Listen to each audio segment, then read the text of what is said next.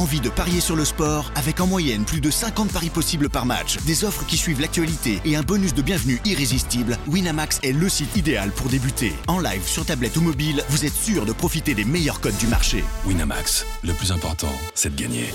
Les jeux d'argent et de hasard peuvent être dangereux. Perte d'argent, conflits familiaux, addiction. Retrouvez nos conseils sur joueurs-info-service.fr et au 09 74 75 13 13. Appel non surtaxé. Do you want to be a fighter? RMC There's only one Fury. Fighters Club. I'd like to take this chance to apologize to absolutely nobody. Alexandre Herbinet. I am the greatest.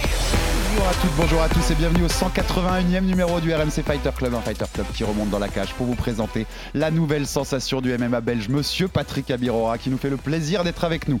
Avec moi pour en parler cette semaine, mon compère du Fighter Club Box MMA, il est toujours là. Monsieur Jonathan Macardy, bonjour.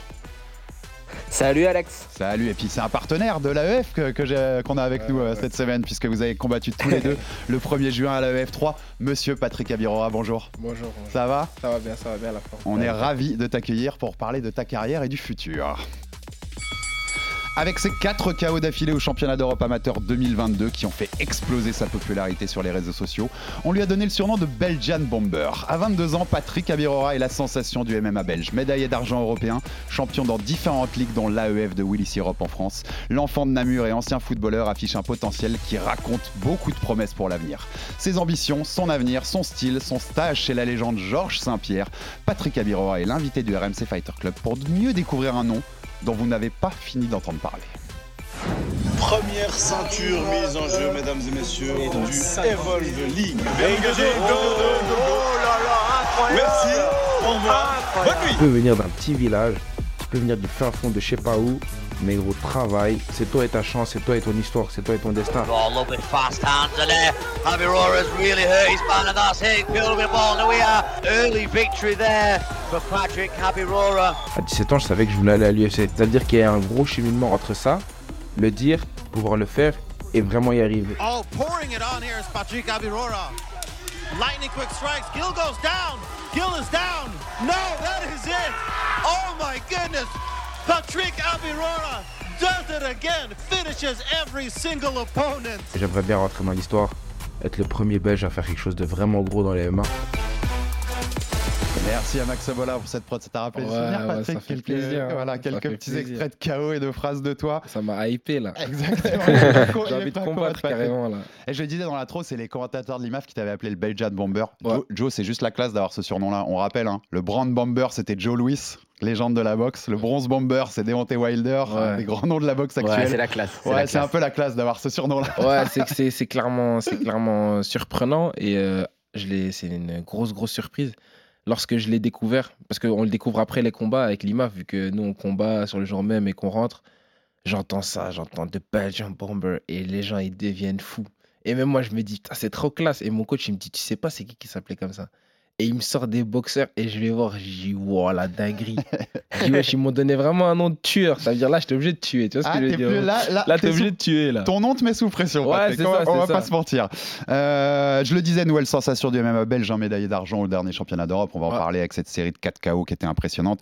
Des, des ceintures dans plusieurs ligues. euh, AEF, on le citait. On peut citer aussi euh, le Level Fights League, Evolve Combat League. Enfin voilà, tu, tu fais vraiment sensation sur le circuit amateur. Mhm. Moi, je voulais qu'on commence. Joe, tu comprendras pourquoi. Parce que Patrick, on enregistre cette émission. euh, il vient de sortir de, de l'avion Ouais, c'est ça. hein. d'un voyage depuis Montréal, où il était pendant deux semaines depuis vo- euh, votre AEF 3 du 1er juin à Rennes. Il était au Tristar. Donc au Tristar, on Ouais. rappelle, mais on sait que les, les gens qui suivent le fighter connaissent, connaissent bien, c'est le gym de Georges Saint-Pierre, la légende absolue de l'UFC. Patrick, raconte-nous comment ça s'est fait et quels conseils a pu te donner, a pu te donner Georges pendant ces deux semaines ensemble. C'est quand même dingue d'avoir une légende Ouais. comme ça pour t'accompagner. C'était incroyable. En fait, euh, ça s'est fait très simplement. Euh, j'ai gagné la ceinture du tournoi euh, Levels Fight League en Hollande. Et lors de ce tournoi, il y avait un, un- cash prize et également un camp d'entraînement au Tristar tout fait payer. Et moi, quand tu me dis ça, gros, faut pas me laisser dans un tournoi comme ça, tu vois. De filles, je me suis dit, je vais gagner là. Je vais être tout frais payé à Montréal, tu vois. Et là, je suis arrivé à Montréal avec la team des gens qui avaient gagné. Sauf que directement, on nous a mis directement dans le feu. Ça veut dire que le lendemain, c'était premier jour sparring petit gars MMA. Moi, j'arrive, premier sparring Arnaud Allen. Je me dis, waouh, la galère. Très bien classé en featherweight Ouais, c'est ça. rappeler, Je hein. me dis, le mec, il vient d'affronter Max Holloway. euh, Vas-y, sa seule défaite, c'est Max Holloway. C'est une dinguerie. Il avait ragdoll. euh, il avait désingué Dan Hooker. Je me suis dit, pouah, la galère. Puis après, t'arrives. Le coach, il voit que ça va et tout, tchic-tchac. Il me dit, tu sais quoi, va dans la cage. Dans la cage, je vois qui? Il me dit, tu vas avec lui. Je vois Olivier Aubin Mercier. Le mec, il est champion PFL. Il est à l'UFC. Je dis, pff, flemme. Après, il me dit quoi Alex Martinez dans le tournoi PFL, demi-finaliste. Flemme encore plus, tu vois. Et donc là, ça y est, il me dit, tu sais quoi, vas-y, tu vas tourner que avec eux. Moi, j'arrive, je me dis, tu sais quoi, vas-y, j'y vais, je mets ma garde. Olivier, direct, il m'envoie une bastos. hein. Une droite, bam. Le jab, euh, Ouais, il m'a jab mis... coup de fusil. Ah, il m'a mis un jab coup de fusil. J'ai eu mal au nez. J'ai dit, wesh. J'ai dit, gros, je viens d'atterrir. Tu vois, laisse-moi m'habituer à la jet lag. non, même pas, tu vois. Pas de pitié. Ça veut dire, euh, ouais, ça, ça rentrait directement dans le dur. Donc, moi, je me suis directement mis en condition de combat. Et à partir de ce moment-là, ben, même moi, j'ai trouvé mes repères. Il m'a fallu un petit round pour trouver mes repères. Et après, à partir de là, c'était vraiment des guerres, tu vois. C'était vraiment des guerres. Et là, le coach Firas, il m'a dit, tu sais quoi, attends, refais un peu un round avec Donc, lui. on reparle de, je t'interromps, désolé, Ouais. Firas Zahabi, le Ouais. coach de Ouais, Georges Saint-Pierre. Ouais, donc le head coach de Georges Saint-Pierre, etc. Il m'a dit écoute, refais un round avec lui. Puis il m'a dit ok, refais un round avec lui. Puis il m'a dit tu sais quoi, venez un peu, je vais vous mettre là, tout seul dans la cage. Et tout le monde regarde. Et il me dit vas-y, faites. Et moi je fais, mais je me dis let's go, tu vois, là, faut que j'envoie. Et à partir de là, Firas, il va chez mon coach. Il dit ouais, il a quel âge euh, le petit là? Il dit ouais, il a 22 ans. Il me dit ouais, il est... j'ai amateur et tout. Il me dit ouais, il a combien de combats? Il dit ouais, il en a 27, 28. euh, Il me dit ouais, il est comme moi. J'ai dit ouais, c'est le numéro 1 d'Europe et tout. Il dit ouais, ce petit là, il est chaud. Il dit franchement, là, t'as un truc avec ce petit. Il dit ce petit, il doit revenir. Et moi, il me le dit pas, tu vois, mon coach au début, mais il me dirait, il me le dit à la fin du voyage, tu vois. Mais il me dit, ouais, il est venu me parler. Enfin, à chaque fois, il venait, il dit, putain, ce petit là, faut vraiment l'emmener à l'UFC, tu vois, des trucs comme ça. Et j'étais là, wow, la dinguerie. Et tu me racontais derrière, donc juste derrière ses, ses premiers sparring, Ouais, Georges Saint-Pierre arrive. Georges Saint-Pierre arrive dans la salle. Parce qu'en en fait, si tu veux, si tu veux, tu t'entraînes le matin avec les pros. Puis après, tu as le cours du grappling avec les pros aussi, du grappling, tu vois. Euh, Et là, il Et donc Georges Saint-Pierre, lui, il fait que le grappling. Il fait plus trop le pied-point et tout. Ouais. Euh, normal, je comprends. et euh, il vient au grappling. Et Esto, il check tout le monde. Et donc, moi, je suis là. T'as vu, moi, je veux pas trop faire le mec qui. Le fanboy. Le fanboy, tu vois. Donc, moi, je me dis, vas-y, je le regarde, mais je le regarde pas trop. Je commence à tourner avec les mecs du grappling. Putain, un des mecs qui me casse la tête. Tu sais, ils sont là, ils sont assis, ils te regardent. Il dit, viens. ils veulent pas lutter et tout. Tu vois, eux, Ah, là-bas, c'est vraiment. Ça, ça me rappelle quelqu'un. Ouais, tu vois, les. C'est pour ça que moi, j'ai arrêté le BJJ. Ça m'a saoulé, moi, la vérité. On va en reparler, on va en reparler, Joe. Et euh, Tu vois- t'as- t'as- Patrick, t'as as pu tourner là-bas, je, crois, euh, avec euh, Pierre-Olivier Leclerc? Mais la vérité, tu m'as, tu m'avais envoyé même et tout, mais le, le truc, c'est que moi, je l'ai, je l'ai pas vu. Honnêtement, je l'ai pas vu parce que quand j'ai fait le grappling, il n'était pas là. Et je crois que c'est lui qui donne le cours au soir. Ouais, c'est un tueur, c'est un lui, tueur à lui- gage. lui- lui, je crois que c'est lui qui donne le cours du soir de grappling, tu vois. Mm. Et j'ai tourné avec un mec aussi, un autre qui était. euh, enfin, un pro de la guillotine, là, qui, qui s'entraînait aussi, même à New York et tout. Enfin, il y avait beaucoup de gars de New York qui s'entraînaient chez Renzo et qui venaient aussi là-bas. Ouais, bah des ouais, ouais. tueurs, des, vraiment des tueurs. Et tu sais que moi, là, j'ai fait que de la défense. hein.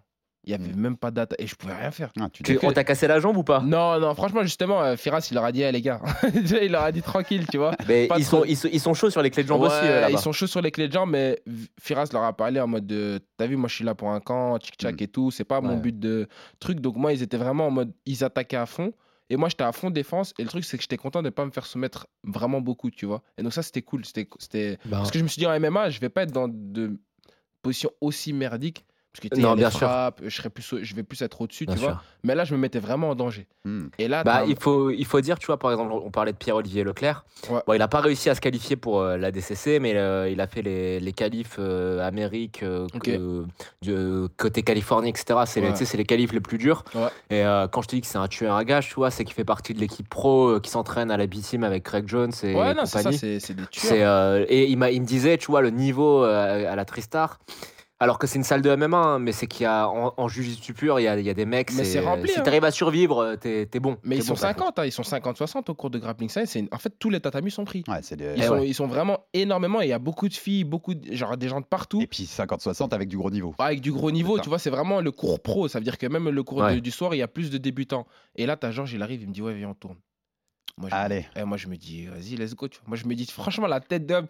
Comme, en fait, sais, la naïveté d'un jeune, tu vois. Je me dis, franchement, la vérité, il y a moyen. Je peux lui mettre un takedown ou un truc comme ça, tu vois. Je me suis dit, je me suis dit, j'ai été naïf.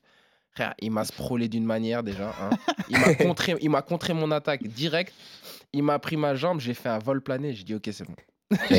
Tu sais que- J'ai hein. dit, ok, c'est bon. Et j'ai et j'ai passé 5 minutes sur le dos à défendre. Et Georges, Georges, en plus, tu vois, maintenant qu'il a arrêté le MMA, il Ouais. fait quasiment plus que du grappling. Et tu sais, souvent, fort. il va à Austin, il s'entraîne avec John Danner, avec Mhm. Gordon Ryan.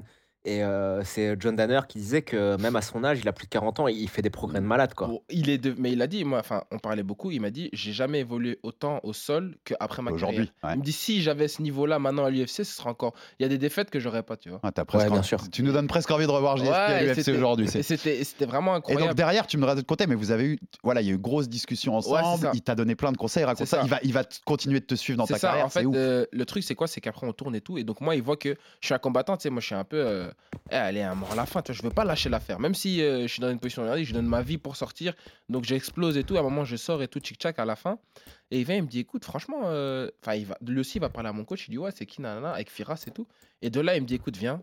Il met au milieu de tatami, il me dit regarde ça, tu dois faire ça, ça, tu fais ça, ça, nanana. Regarde, il y Magnifique. trois- il y a trois concepts en MMA, en grappling, il y a trois concepts à connaître. Tac, tac, tac. Il me dit les distances, tac, comment tu dois te positionner. Et là, ça dure pendant une heure. Je dis, Une heure. Et les gens, tu sais, ils me regardent dans la salle. Moi, je calcule pas parce que je suis en train d'écouter. Et mon coach, après, il me dit Ouais, t'es au courant de ce qui s'est passé là? J'ai dit Quoi? Il me dit T'es au courant là de, du mec qui vient de te parler? Je dis Ouais, Georges Saint-Pierre. Il me dit Et ça a duré combien de temps? Je dis Ouais, une heure comme ça. Il me dit T'étais avec qui? Je dis Tout seul, on était deux. Il dit Donc tu te rends compte de ce qui s'est passé? Moi, je dis Non, gros. Et en fait, il me dit Gros, t'as Georges Saint-Pierre, il t'a donné une heure de son temps en limite coaching privé, tu vois? Et après, il me Ça dit, vaut cher, ça, tu Ouais, sais. et ça vaut vraiment cher. Et puis le pire, c'est qu'après, il me dit, tu sais quoi? Genre, t'es vraiment beau et tout. Il me dit, ouais, viens, on se texte et tout, on reste en contact. Donc il va suivre ta carrière. Ouais, il t'a invité à revenir? Et il m'a invité à revenir à, à la salle et tout. Et puis, il commence à m'envoyer des messages. Il me dit, regarde, à Montréal, tu dois faire ça, nanani, nanana. Et moi, je dis, wesh, c'est une dinguerie, le mec, euh, comment il est sympa, tu vois. Joe, Joe, c'est beau, non? Bah, c'est magnifique. En plus, Georges, euh, moi, je- quand il était venu en France, j'avais pu l'interviewer pendant plus Mm. d'une heure. Ouais. C'est un mec qui est généreux avec Ouais, son temps. de ouf. Qui est généreux, euh, qui, adore les, qui adore la France, qui adore les Français. Alors, il m'expliquait pourquoi il adore la France. C'est pour une raison très rigolote. C'est pas juste qu'il parle la même langue, mais c'est qu'il adore le rap français. Ouais, de ouf, de ouf. Il t'en a parlé jure. ou pas? Mais je te jure, il m'a dit, ouais, t'as pas des rappeurs français à me faire écouter. Je dis, comment Voilà, ça ouais. Et il me dit, Il ouais, kiffe frère. ça, ouais. Il me dit, en ce moment, j'écoute Niska. Eh, je bug. J'ai dit, quoi?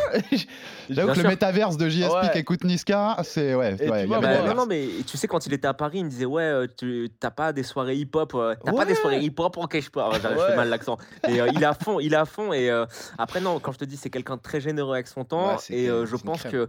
Tu vois, le- le- les- avec tout le temps qu'il passe à Austin, avec Danner et compagnie, plus Mm. le fait qu'il continue de s'entraîner à Tristar, euh, c'est un puits de science, quoi. Donc c'est magnifique pour toi, Patrick. Ouais, non, c'est une crème. Et puis après, là, il a, il a, il a carrément commencé à, à m'envoyer des messages, des tics, des tchaks. Et puis là, on s'est vu tous les jours. Mm. Et donc là, tous les jours, on était ensemble, on parlait, tchic tchac. Et même Firas aussi, il a commencé vraiment à, à me prendre sous son aile.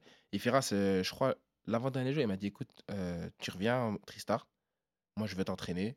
euh, tu, tu te t'occupes pas de, de rien. Quoi. Tu Donc viens, tu vas y revenir régulièrement. je vais y revenir, euh, bien sûr. Avec mon Faut coach que faut que t'ailles à Austin avec, euh, avec Georges. Ouais, mais c'est ça le truc, c'est que là, on va faire euh, la prochaine fois qu'on va revenir, on va revenir minimum pour trois semaines à un mois. Mm. Et là, on va, on va aller à New York, direct s'entraîner là-bas aussi euh, chez Non, c'est plus à New York, c'est plus à New York? Austin, ils, vont, Texas. ils vont à Austin, Ah, au Texas. Austin, Texas. Ben, on Et ira à Austin, Texas. Georges, Georges, il fait souvent des camps. Alors, même s'il a aucun combat à préparer, il est souvent à Austin euh, avec Dan Hauer, Gordon Ryan. Ben, c'est là qu'on va, on, on comptait aller là-bas. Et bah, faut que t'ailles, hein, euh, parce que tu vas, là, tu vas prendre un niveau de fou. Ouais, tu vas, as rencontré un génie qui est euh, Georges Saint-Pierre, son entraîneur mythique qui est Firas. Ouais. Et, et- et après, à, Austin, pour moi, c'est le plus grand entraîneur, euh, tout sport confondu, c'est John Danner. Quoi. Mm. Si euh, tu, tu vas apprendre des, tu vas faire des, des progrès de fou là-bas. Ah ouais, ils, clairement- vont nous ramener un monstre. hein. Ils vont nous ramener non, un c'est Patrick clairement ce que- 2.0 là. c'est ce qu'on va faire. et C'est même- quoi le meilleur conseil qui t'est donné, genre si Comme ça, si t'en as un qui vient, que t'as retenu? Il m'a dit, euh, t'as très peu d'athlètes qui sont explosifs comme il m'a compté dedans, donc comme nous. Donc lui, parce que lui, c'est un athlète explosif et moi aussi, c'est ma faculté.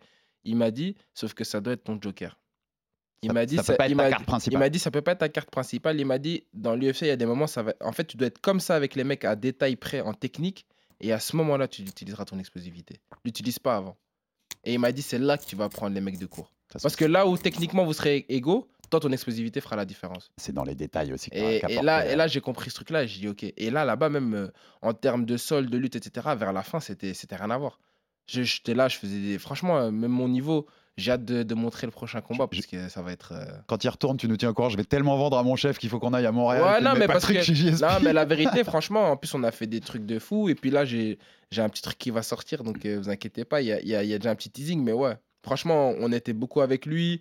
Il m'a envoyé toutes les adresses de Montréal. En fait, il m'a envoyé un message, euh, un pavé avec euh, du lundi au dimanche, quoi faire, à quelle heure, où à Montréal. Et donc, ouais, franchement, c'était lourd et on va bien sûr y retourner. Et euh, l'accueil était vraiment incroyable au Tristar. Même les mecs, ils sont là pas pour te blesser, quoi, tu vois. Et puis euh, reparler de JSP, ça permettra de réentendre peut-être la limitation de l'accent euh, québécois par Joe, et c'est quand même toujours un plaisir. hein. Euh, on prévient déjà pour tous ceux qui, qui suivent aussi notre Fighter Club, on a aussi fait un passage sur la chaîne Twitch de RMC Sport avec Mhm. Patrick que vous pourrez retrouver où on revient un peu plus aussi sur ton parcours global. Ouais, voilà.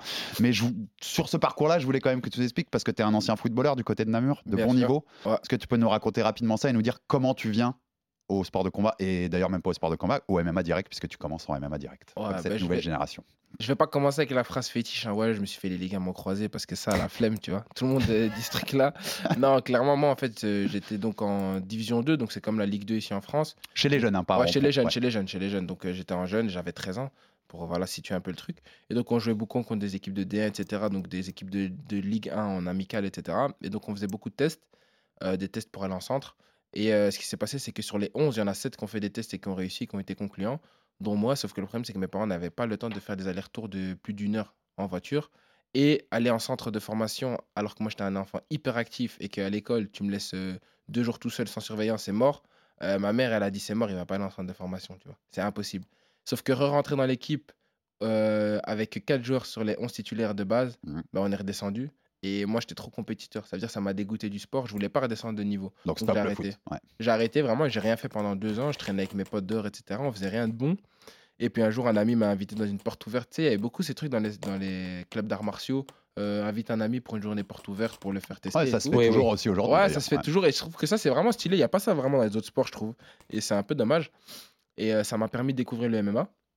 Et moi, là-bas, j'ai vraiment commencé ça en mode euh, je kiffe les mangas, je kiffe me péta, je vais apprendre des nouveaux trucs. tu vois ce que je veux dire? Et je vais mixer les deux. Tu vois ce que je veux dire? Tu sais, on joue à Tekken, tu joues à Tekken, eh ben vas-y, je vais apprendre les coups de retournés comme dans Tekken et tout, tu vois. Je voyais plus ça comme un enfant, tu sais, j'avais 15-16 ans, donc à l'aise. Et euh, j'ai commencé vraiment le MMA vraiment par hasard. Ça te plaît tout de suite? Pff, pas plus que ça en fait. C'est genre, je kiffe le sport, mais jamais je me suis dit j'allais faire carrière. Mm. Jamais je me suis dit j'ai commencé le MMA pour faire carrière en MMA. Non, j'ai commencé le MMA par hasard. Et puis euh, vraiment l'élément déclencheur, je pense, c'est le, le stage avec Tarek Safedine. Donc euh, le seul Belge qui a été dans le top 10 UFC, Mm. qui a fait champion du monde Striker Force. Mais à l'époque, c'était l'époque des Daniel Cormier, donc c'était c'était c'était quelque chose. On vois. connaît bien le strike. Ouais, tu vois, donc, euh, yes. Voilà, c'est c'est- c'est- c'est- c'est vraiment gros. Et à partir de ce moment-là, il me dit, ouais, il me dit, ouais, ça fait combien de temps tu fais? Moi, je dis, ouais, ça fait trois mois. Il me dit, t'as quel âge? Je dis, ouais, j'ai 15 ans et demi. Il me dit, ouais, franchement, c'est pas mal, tu devrais te concentrer un peu plus, il y a peut-être un petit truc à faire. Et moi, je me dis, quand le mec il me dit ça, je me dis, c'est carré. Je me dis, let's go. Je vais faire du MMA de ma vie. En fait, là, je me suis dit, je vais aller à l'UFC. Alors, je savais même pas encore si c'était l'UFC. Je regardais même pas trop les combats, tu vois. Mais je me suis dit, c'est tout, je vais faire que du MMA. Et puis, à partir de ce moment-là, j'ai commencé à chercher des gyms parce que nous, à Namur, c'était un peu la galère. On n'avait pas vraiment de bons gyms. J'ai jamais vu une cage dans une salle d'entraînement avant d'arriver à Bruxelles, sur la capitale, tu vois. On s'entraînait des fois dehors. Donc, à partir d'un moment, je suis arrivé sur Bruxelles, il y avait une team qui s'appelait les Red Kings. Et eux, ils avaient des gens qui étaient au Cage Warrior. Et le Cage Warrior, à cette époque-là, c'était l'époque où Connor venait juste de partir. C'était vraiment the truc en Europe. C'était numéro un. Ça veut dire, que je me suis dit, tout, je suis allé dans cette team. J'ai rencontré mon coach actuel.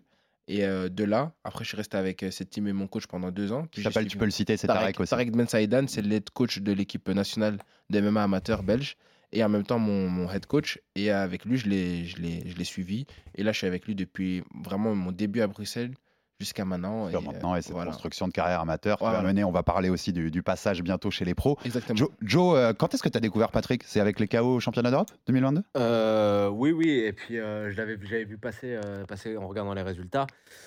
Et évidemment, après à l'AEF, hein, euh, Ouais. je pense qu'en France, euh, le fait de, bah, que grâce à, à Willy Sirop euh, et le fait d'avoir fait combattre Patrick en main event, etc., ça lui a apporté pas mal de hype. Quoi. Et puis en plus, comme on diffusait sur RMC Sport grâce à Bibi, je pense que c'est cool, tu vois. C'était cool. Ouais, non, c'est clair, c'est clair. L'AEF, ça m'a mis. En fait, l'AEF, ça a mis, ça m'a mis beaucoup en lumière en France. Mm. Et là où beaucoup de Français se demandaient est-ce que la hype est réelle, est-ce que c'est vraiment on l'a parce qu'en vrai les Français m'avaient jamais vu combattre.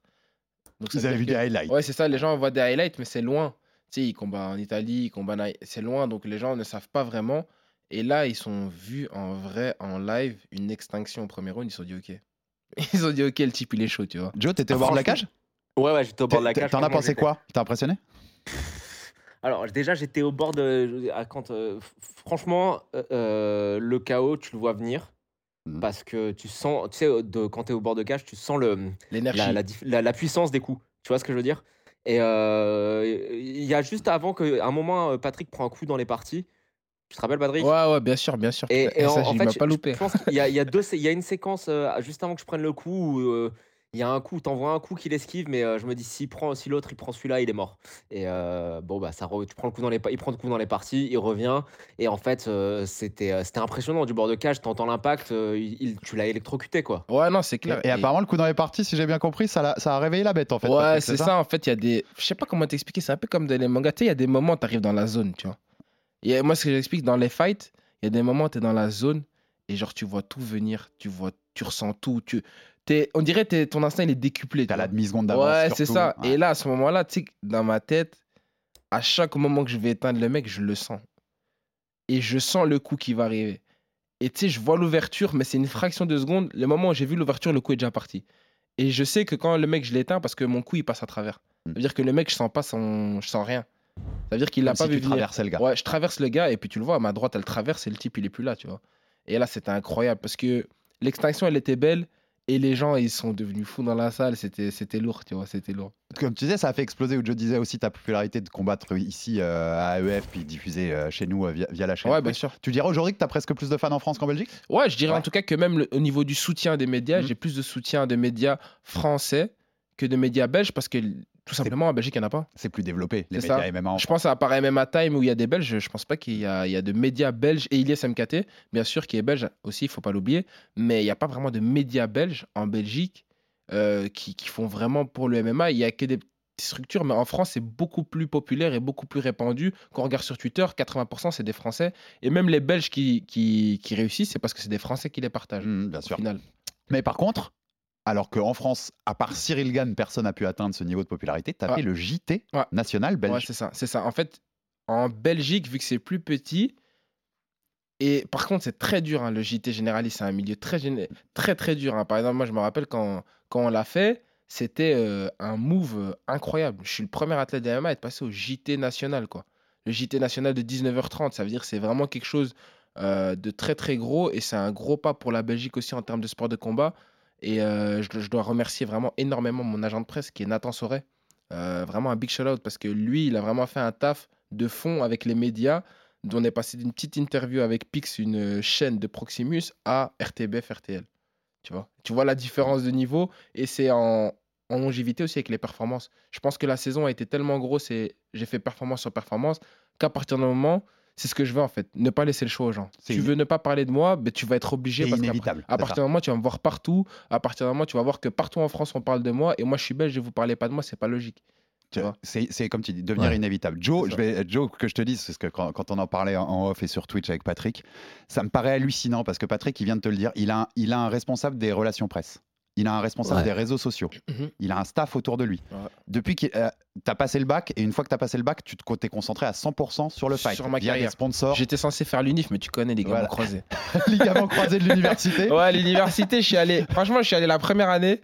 J'ai réussi mes examens de Noël. Après, je suis plus jamais revenu. Donc, et c'est les sponsors qui te permettent aujourd'hui. Aujourd'hui, tu vis du combat, alors que tu es encore ça, amateur. C'est ça. Ça, ça te paraît comme moi ouf, Joe? Après, je fais beaucoup. C'est un choses. amateur qui a déjà structuré comme certains pros en France le sont pas encore. Tu vois ce que je veux Non, dire? mais euh, c'est ce qu'il faut faire. hein. Ça Bah doit oui. être un exemple pour euh, le reste des amateurs en France. Ça, il n'y a pas de souci euh, là-dessus. hein. Et puis, tu vois, là, il n'y a pas juste le fait qu'il soit extrêmement talent- talentueux, mais je pense que ça doit te faciliter la vie de- d'avoir des sponsors, de pouvoir te consacrer juste au combat. Donc, Bien non, sûr. il faut que tous tous les autres se, se- le, le copient, quoi, maintenant. Ouais, c'est clair. Et puis, je pense que, comme je dis souvent, maintenant, les gens ils me demandent pourquoi tu as autant de followers sur Instagram? Ou comment ça se fait que tu as fait des trucs comme ça? Je dis, il y a un momentum dans la vie. Tu vois, moi, je me rappelle, avant le Covid, j'ai commencé à découvrir Instagram parce que ça venait d'arriver les réels, etc. J'ai simplement tapé sur YouTube comment faire un réel qui marche. Et tu as 50 vidéos. Des tutos. Que des tutos, les secondes, les hashtags, les chics, les tchacs. Et donc, moi, pendant le Covid, quand tout le monde faisait presque rien, je m'entraînais tous les jours. Tous les jours parce que j'ai loué un garage euh, 100 euros par mois pour m'entraîner. Hmm. Et je faisais des vidéos. Et au moment où ça pète, ben, je me suis retrouvé avec des vidéos à 200, 400, 500 000 vues, 600 000 vues, 2 millions de vues, ce qui fait que les abonnés ont monté. Ce qui fait que je suis arrivé aussi en France. C'est là que j'ai rencontré les Morgans, etc. Je suis allé au Factory, au Nerfight, j'ai tourné et ça a continué à monter. Monter, monter, monter. Et lorsque le Covid était fini, moi j'étais déjà prêt à, à combattre. Donc j'ai combattu une semaine après euh, la sortie, directement. Et puis après, j'ai continué à faire des performances. Et je pense que c'est le, le momentum qui fait que maintenant, je suis arrivé à un stade où, en termes de hype et en termes de performance, ben, Ça- ça, ça collide. colle. Et donc, ça, vu que ça, ça se colle, ben, les gens se disent Ok, il est légitime. Et donc, OK, on rentre dedans. Et c'est ça qui est beau, c'est que tu, ta popularité qui explose dans ces Europes, c'est pour les perfs. Ouais, c'est pas ça. parce que tu as fait une dinguerie au micro ou que tu as. C'est ça que je voulais en fait, c'est ça que je voulais moi. En fait, avec ma génération, je trouve que maintenant il y en a trop qui veulent faire des dingueries. Mm. Tu vois, tu sais, euh, aller, euh, tu veux te battre dehors, euh, je sais pas, faire un combat de rue et puis mettre sur une vidéo, faire un buzz parce que t'as mis un KO dans la rue. Ouais, mais c'est, pour moi, c'est pas légitime. Genre, je veux dire, en termes de combattant, ça veut pas dire que t'es un bon combattant. Pour moi, je voulais que les gens, ils je fasse une performance que les gens se disent, Oh, c'est qui ce mec? Et je pense que honnêtement, c'est pas euh, arrogant de ma part de me dire, j'ai pas encore vu quelqu'un mettre par exemple 4 KO d'affilée en 4 jours. C'est quelque chose que. Je pense que c'est ça qui a vraiment choqué les gens. Mm. C'est pas le fait que j'ai mis juste un KO, c'est le fait que j'en ai enchaîné 4 en 4 jours, en sachant qu'il y a 4 pesées le matin, que tu as 4 adversaires différents, chaque fois des profils différents et toujours plus forts, vu que c'est des mecs qui continuent à gagner. C'est-à-dire que le mec, le quatrième, il avait fait 3 victoires. Le deuxième, 2 Mhm. victoires d'affilée. Le pre- Tu vois ce que je veux dire? Ouais, ouais, c'est ça qui a choqué. Et euh, moi, c'est ça. Je pense qu'il faut être légitime des fois dans la vie. Et à un moment donné où je sentais que je trouvais que j'avais pas envie d'avoir une trop grosse exposition parce que j'étais pas légitime, j'ai dosé sur les réseaux sociaux. J'ai arrêté de faire des vidéos. J'ai attendu que les performances parlent de moi-même. Mais maintenant, je me sens vraiment légitime et dans la place que j'ai maintenant dans les MMA, tu vois. Joe, je vais faire vieux, je vais faire vieux combattant, mais c'est c'est top comme discours. Ouais, la maturité, la Ouais. maturité dont tu fais preuve, elle est quand même euh, exceptionnelle. Et euh, après, tu as raison, hein, ce, qui, ce qui attire l'attention, c'est pas tes réels, c'est euh, les KO comme tu as passé euh, à Rennes à l'AEF. Ouais, c'est ça. Ça, je pense que tout le monde l'a vu. Euh, bon, bi- les- les- le, le petit flow à la fin avec le coup de et tout, c'était, c'était- tu vois, je pense qu'il y a un truc, c'est que d'une part, tu es fort dans la cage, d'autre part, je- tu- j'ai l'impression que c'est bien joué avec la caméra aussi. Est-ce Ouais, que c'est bien un truc sûr. que t'as taffé ou pas? Bien sûr, euh, non, franchement, la vérité, moi, il y a un truc que les gens savent dans mon cercle d'amis très proches. Moi, je suis un mec pour l'entertainment. Ça veut dire, tu vois, moi, je vais te dire une bête exemple. À la Supreme League, euh, je devais combattre, j'ai pas combattu, je suis arrivé. Il y avait des mecs qui m'avaient refusé de combattre, euh, que j'ai vu, tu sais, des teams. J'arrive dans le vestiaire, je vois, ils sont tous du 9-3, ils sont 40, le mec, il est là. Je dis, ouais, pourquoi tu m'affrontes pas, toi? Direct Devant tout le monde. devant tout le monde. Le mec qui se retourne ça comme, tu vois, il se dit, wesh, euh, c'est un fou. Je suis tout seul, hein. Il y a juste moi et Mofzar. Il dit, ouais, pourquoi tu m'affrontes pas Mofsar Ibrahimov. Ouais, autre Ibrahimov. du MMA Et tu sais, les amateur. mecs, ils, tu sais, je vois les mecs du 9-3, tu sais, ils commencent à mettre leur cagoule, tu sais, ils me regardent en mode, euh, wesh, il est bizarre là-dessus. Et moi, je dis, ouais, qu'est-ce qu'il y a après, tu m'affrontes pas, je commence à rigoler et tout. Arrête, il dit, ouais, c'est bien, moi, j'affronte tout le monde. Hein. Je dis, ouais, mais tu m'as pas affronté, moi. Arrête, tu sais, et je, et je suis mec, je suis trop charrieur. Moi, j'aime trop charrier. Tu sais, la taquinerie et tout, ça veut dire que même, tu vois, quand j'étais dans la cage et que Théo, il est monté et qu'il m'a dit, ouais, je suis prêt à mourir.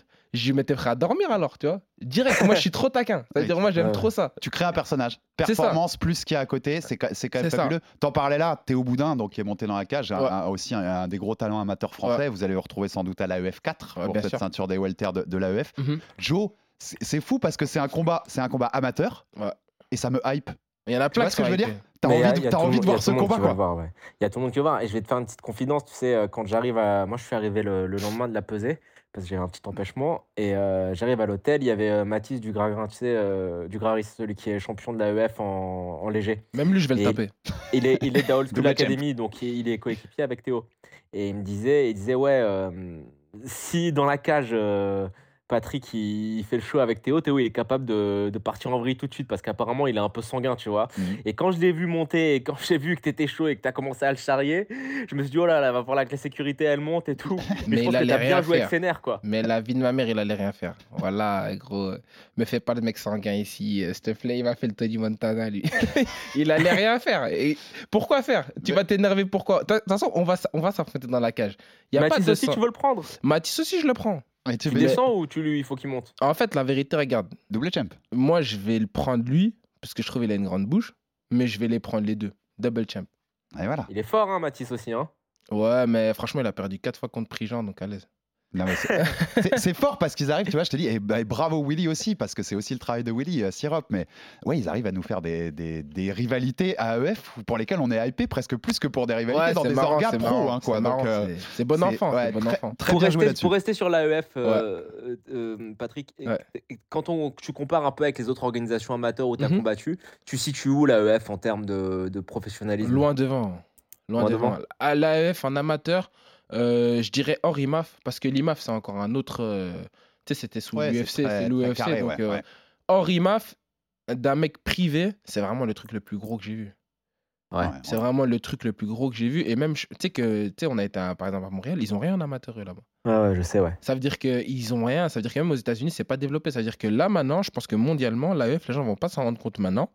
Mais je vous le dis, en amateur, mondialement, je crois que l'AEF, ça va être le, le top 1. Ah, mais on se rend pas compte. Même mondial, on se rend pas compte, mais la- la- l'investissement, l'accueil, le chic, le chat, surtout quand Et la qualité de ce qui est mis en la, place. qual- la qualité de ce qui est mis en place et la qualité des oppositions. Je pense que le combat là du 14 octobre, qu'on le veuille ou non, moi je suis très bon enfant, mais les gens veulent voir ce combat parce qu'il y a un Mais bien gros sûr. niveau. Il y a un gros niveau. Ça va des être deux une belle carte, hein, le Ça- 14. Ça, va, ça va être une belle carte et il va y avoir un gros niveau des deux côtés. Donc accrochez-vous bien parce que quand je vais l'éteindre, faudra pas être choqué. Et tu sais, ça rappelle les combats de ces Joe euh, qu'on a eu euh, à l'époque des 100% fight quand t'avais du Parnasse contre Ouais, c'est ça, ou les choses comme ça et que plusieurs Exactement. années après on se dit oh la dinguerie que c'était Ouais, c'est ça, parce que les gens, ils, ils t'attendent au tournant, mais je vais pas tourner. tu vois ce que je veux dire?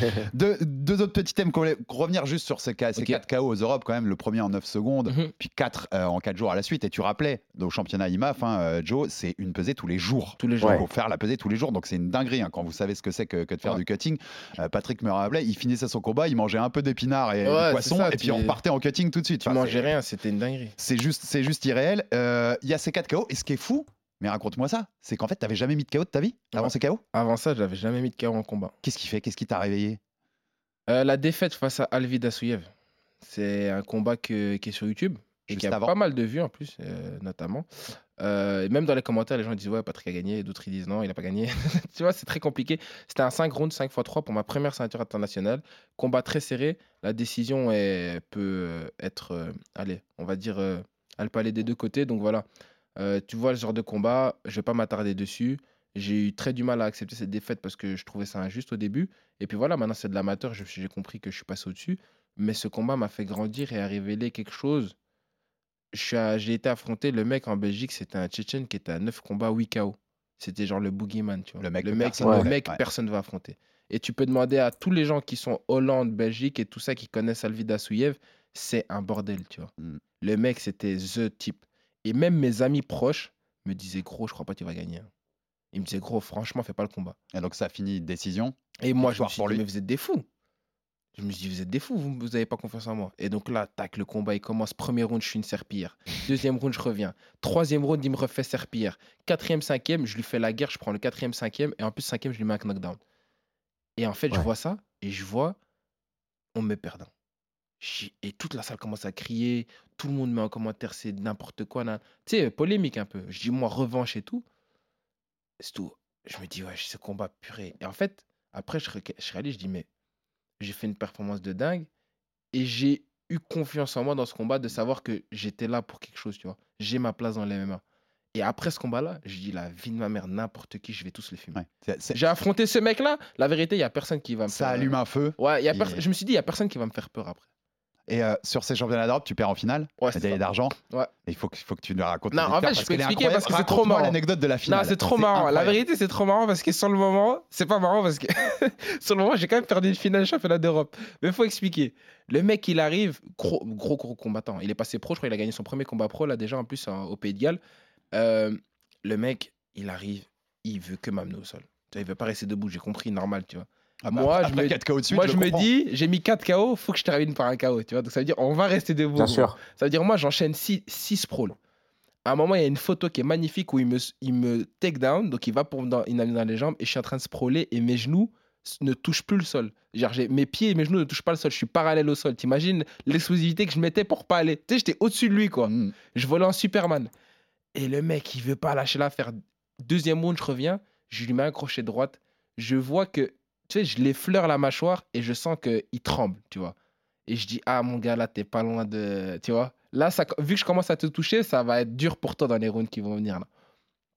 Le mec, il voit le momentum et il me met un takedown en dessous des, des genoux. Ça veut dire que là, j'arrive pas à sprawler, il m'amène au sol. Et là, au sol, en fait, je suis je suis dans la demi-garde, je défends. Je défends les hanches et tout. Et il fait quoi? Il met une pression avec l'épaule. Et donc, Joe, toi, tu connais, tu vois. Tu sais, la pression juste pour Ouais, passer ouais. la garde. Ouais, ouais. Que d'un côté. L'épaule dans la tête. Ouais, voilà. Sur la gorge, là. Moi, je me Ouais. dis tous, il n'y a pas de galère. À la salle, même des mecs de 100 kilos, ils me font ça, c'est pas grave. Ils veulent passer ma garde. Moi, je continue à défendre. C'est pas je dors. Et en fait, il s'est endormi. C'est pas je dors. Mais tu sais, je dors en deux secondes. C'est Ah, même pas en c'est un, c'est un Ézéchiel. Mais non, non, non, non, non, même pas. En fait, si tu veux, il avait juste l'épaule que d'un côté de la gorge. Ah. Mais je, je me suis endormi sur une pression Et attends, que à la salle, je l'ai- tu sais que je suis rentré des Europes. J'ai demandé à Boris, un mec qui a, qui a 8-0 dans ma team en, en amateur, poids lourd, 7 KO, une machine de guerre. Je dit, mets-moi la pression, s'il te plaît, pour voir. Je sens rien. Mais là, tu t'es endormi. Et là, je me suis endormi en finale ce qui est- championnat et ce qui d'Europe. est énorme, c'est que à quoi tu pensais dans ton sommeil? Mais moi, dans mon sommeil, je pensais que je défendais. C'est-à-dire que moi, je suis en train de défendre et tout, tu vois. Et là, d'un coup, j'entends Ah, qui ça crie, tu vois. Et moi, en fait, je suis conscient, enfin, je suis semi-conscient. Et là, mon coach, j'entends dans le oreille Ouais, Patrick, t'as perdu, t'as dormi. Je dis Quoi? J'ai jamais de la Toi, vie. dans, ta- dans ton rêve, t'étais en train de Mais défendre. moi, j'étais en train de défendre. Et le mec, il est au-dessus de la cage en train de crier et tout. Et on me dit, j'ai dormi. Mais tu sais que sur la vidéo, on voit que j'ai les yeux ouverts et tout. Et je dis, mais c'est un film. Et là, en plus, tu sais, moi, je sors de la cage. Déjà, là, moi, je suis un hyper mauvais maintenant. Je prends tout ce qu'il y a dans le vestiaire, je le désingue. Tu vois, c'est. Et là, t'as le mec. euh, Il y a un mec, il arrive, il dit, ouais, test, test antidopage. Je dis, quoi? Je dis, gros, toi, euh, laisse-moi tranquille. Et le mec, il dit, non, non, c'est mort, tu dois le faire maintenant. Parce que tout le monde pensait que j'étais dopé à cause des KO. Donc moi j'arrive et tu sais le mec en plus c'est la première fois premier test antidopage trop bizarre. Tu sais tu dois tu dois aller aux toilettes et le mec il est à côté de toi, il te regarde comme ça, tu vois. J'étais trop gêné, j'étais trop gêné, tu vois. Moi je savais pas qu'il devait vraiment rentrer avec toi. Et donc ouais, c'était c'était une expérience de dingue. Et ça, c'était pas ton rêve, hein, c'est vraiment arrivé. Ouais, non, c'était vraiment arrivé. Et, et donc voilà, l'histoire après maintenant, elle est belle parce que, en fait, euh, je pense que même moi, je suis, je suis très croyant et je pense que, tu sais, quand tu fais plein de trucs bien, des fois, même Mohamed Ali, il a dit à un moment donné, Dieu m'a donné cette maladie pour que je me rappelle que je suis humain, tu vois. Et je pense que même moi, genre, si j'avais gagné avec 5 KO et que j'étais champion d'Europe avec 5 KO et que j'avais fait un, j'aurais peut-être euh, peut-être pris la grosse tête, ou peut-être euh, cru que j'étais invincible. Et là, ça m'a permis de réaliser que, ouais, garde les pieds sur terre, retourne à la salle et travaille. Et après, j'ai endormi un mec, justement, après mon combat d'après. Donc, je me suis dit, c'est peut-être un mal pour un bien, et ça m'a peut-être permis de garder les pieds sur terre et de rester humble dans une certaine manière. C'était la guillotine de boule le combat d'après? Ouais, c'était la Parce guillotine le- de boule. Donc le combat d'après, il nous a quand même tapé, c'est à Evolve. Ouais, ouais, pour vraiment prendre la Ouais, ceinture d'Evolve. Il tape Joe une guillotine debout, ce qui est tout Ouais. bien puisque son idole c'est Patrick? John Jones. Voilà. Ah, la Ouais, même, la même, la même. Et euh, le pire, c'est que c'était un Espagnol qui avait 28 combats et qui était à je sais pas combien, une vingtaine de victoires. Donc les gens, j'ai pas pris un mec qui était, tu vois, il était à 22-5 ou un truc comme ça. J'ai pas pris un mec qui est, qui est nulle Mhm. part.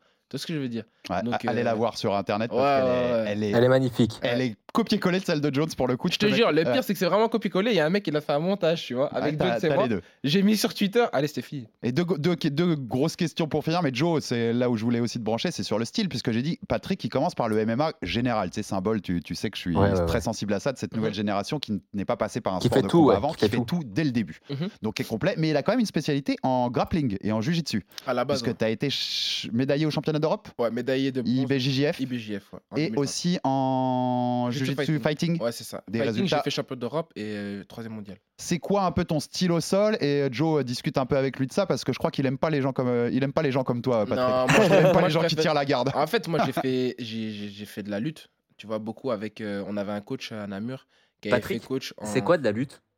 Ah ouais, toi, t'es une galère, tu vois. Ça, c'est les mecs comme ça. Moi, j'aime pas les mecs comme ça, tu vois. Genre, en gros, moi, j'avais commencé avec la lutte. Il avait coaché l'équipe des jeunes en Russie. Donc, il est venu à Namur. Il parlait même pas français. C'était un Tchétchène. Il parlait pas français. C'est-à-dire, nous, on avait un Tchétchène traducteur. Et on faisait que de la lutte. Et puis, j'ai fait aussi du sambo. J'ai fait du com- des combats de sambo à l'international.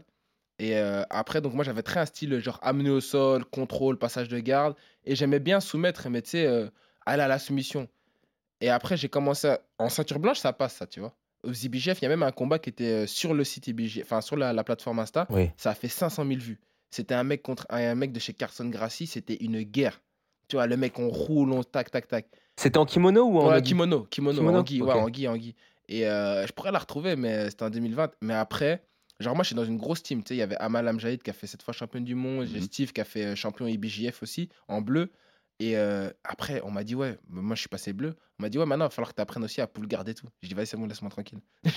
j'ai dit, Pourquoi j'ai dit, C'est- quoi que t'aimes pas dans. Ah, dans- quand on a commencé à me de- parler de l'Apple, des X-Guard, des Spider, Ah ça ouais, non, m'a- mais après, ah, ça pris la tête. Après, Patrick, le, le kimono, c'est un autre délire, tu vois. parce Ouais, que ouais, pour moi, c'est ça. un sport.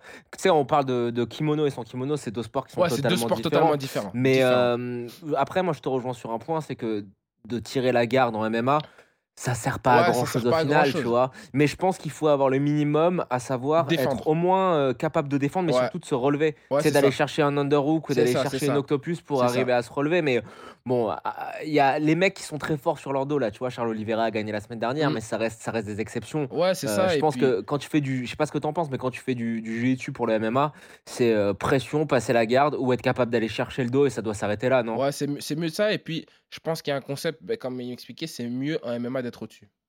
Oui, bah oui. Tu vois ce que je veux dire? Ça veut dire que c'est Parce que tu mieux gagnes le pour combat toi quand t'es d'être au-dessus. un MMA Ouais. d'être au-dessus parce que tu seras toujours beaucoup plus dominant. Tu gagnes, la, tu, vois? tu gagnes le combat sur la position et puis tu peux mettre plus de Ouais, frappes plus qui de comptent frappes, dans etc. au- le, qui est le premier critère Et- de jugement en fait. Et le Et tu mec peux aller a- chercher le dos aussi. Ouais, c'est ça. Et à part si le mec c'est un Charles Oliveira, comme tu as dit, très bien dit, que le mec il va te faire des soumissions de dingue.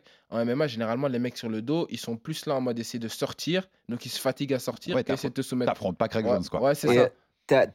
Tu t'entraînes en nogi pur Ouais, toujours? Nogi, Nogi pur, je, je le fais toujours. Je fais le lundi Et- et mardi. Et tu fais quoi? T'essayes d'un peu de- d'être sur ton dos ou tu En fait, je me mets en danger. En fait, quand je fais plus. Ça dépend. Si maintenant je suis proche du combat, je vais commencer à travailler la stratégie de combat, tu vois.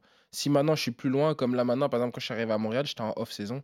Ça veut Ouais. dire là, j'ai terminé ma saison. Ça veut dire là, je me suis mis en danger. hein. J'ai commencé à m'asseoir, j'ai commencé, le mec, il, il commençait dans mon dos. Je me mettais vraiment en danger. C'est-à-dire que je me mettais dans des positions que j'ai pas l'habitude et je prenais des. On essayait de me soumettre d'une manière où j'avais vraiment pas l'habitude et à moi de sortir et à moi de faire face. Parce que ça peut arriver hein, dans un combat, tu sais, tu sais, il y a plein de styles, tu vois.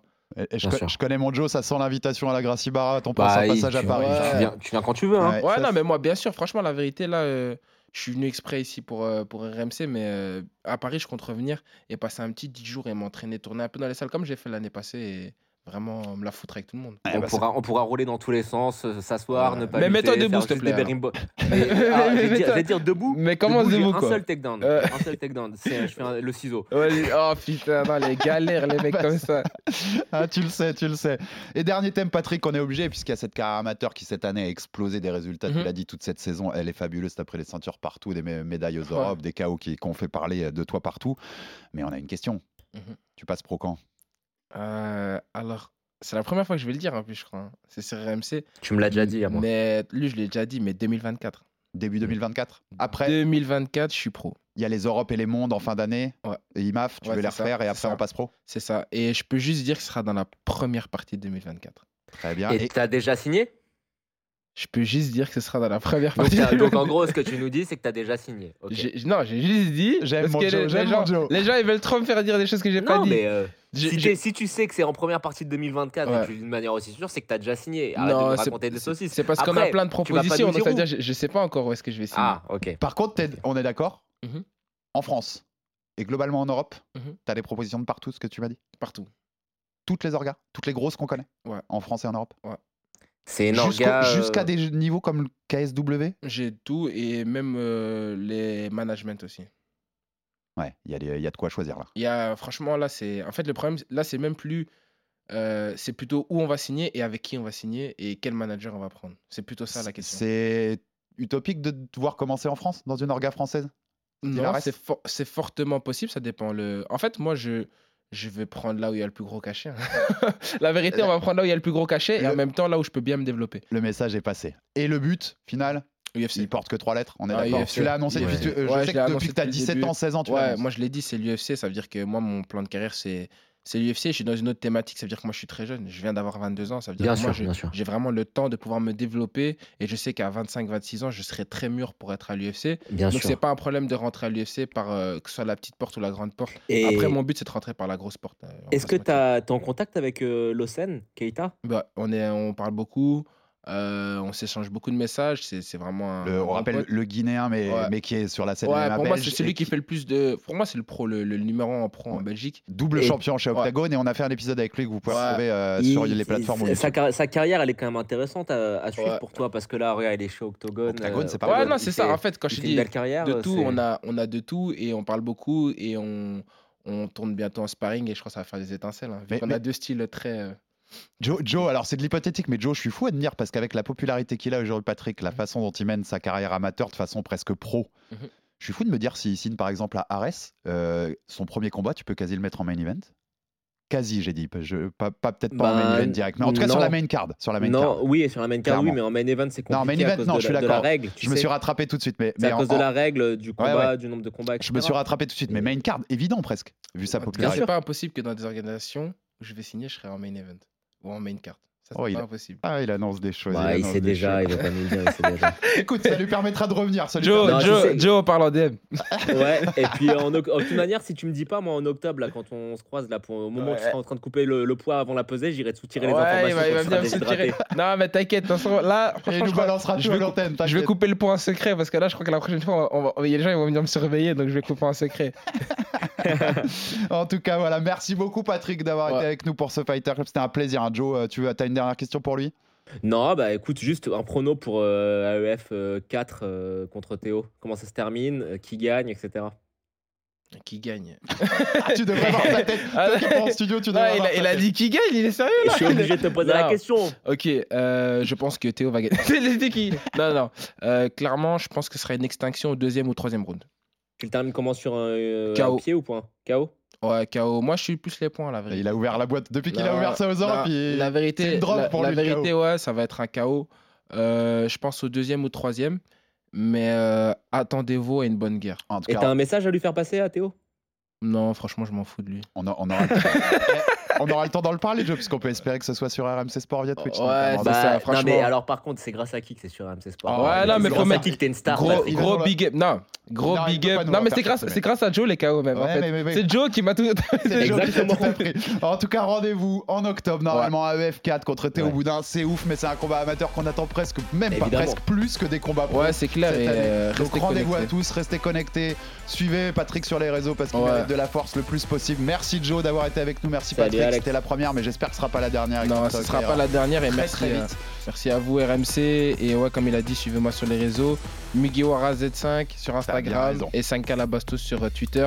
Vous savez déjà que des KO, que des finishes et que du beau. T'as bien raison de faire ta pub et nous abonnez-vous sur toutes les plateformes pour rater aucun épisode de notre podcast. Envoyez-nous de la force, commentaires, pouces bleus, tout ce que vous voulez, ça, Ouais. nous, ça nous donne de la force. Et à très vite pour un nouveau numéro du RMC Fighter Ciao. Club. RMC, Fighters Club. Envie de parier sur le sport avec en moyenne plus de 50 paris possibles par match, des offres qui suivent l'actualité et un bonus de bienvenue irrésistible, Winamax est le site idéal pour débuter. En live, sur tablette ou mobile, vous êtes sûr de profiter des meilleurs codes du marché. Winamax, le plus important, c'est de gagner. Les jeux d'argent et de hasard peuvent être dangereux. Perte d'argent, conflits familiaux, addiction. Retrouvez nos conseils sur joueurs-info-service.fr et au 09 74 75 13 13. Appel non surtaxé.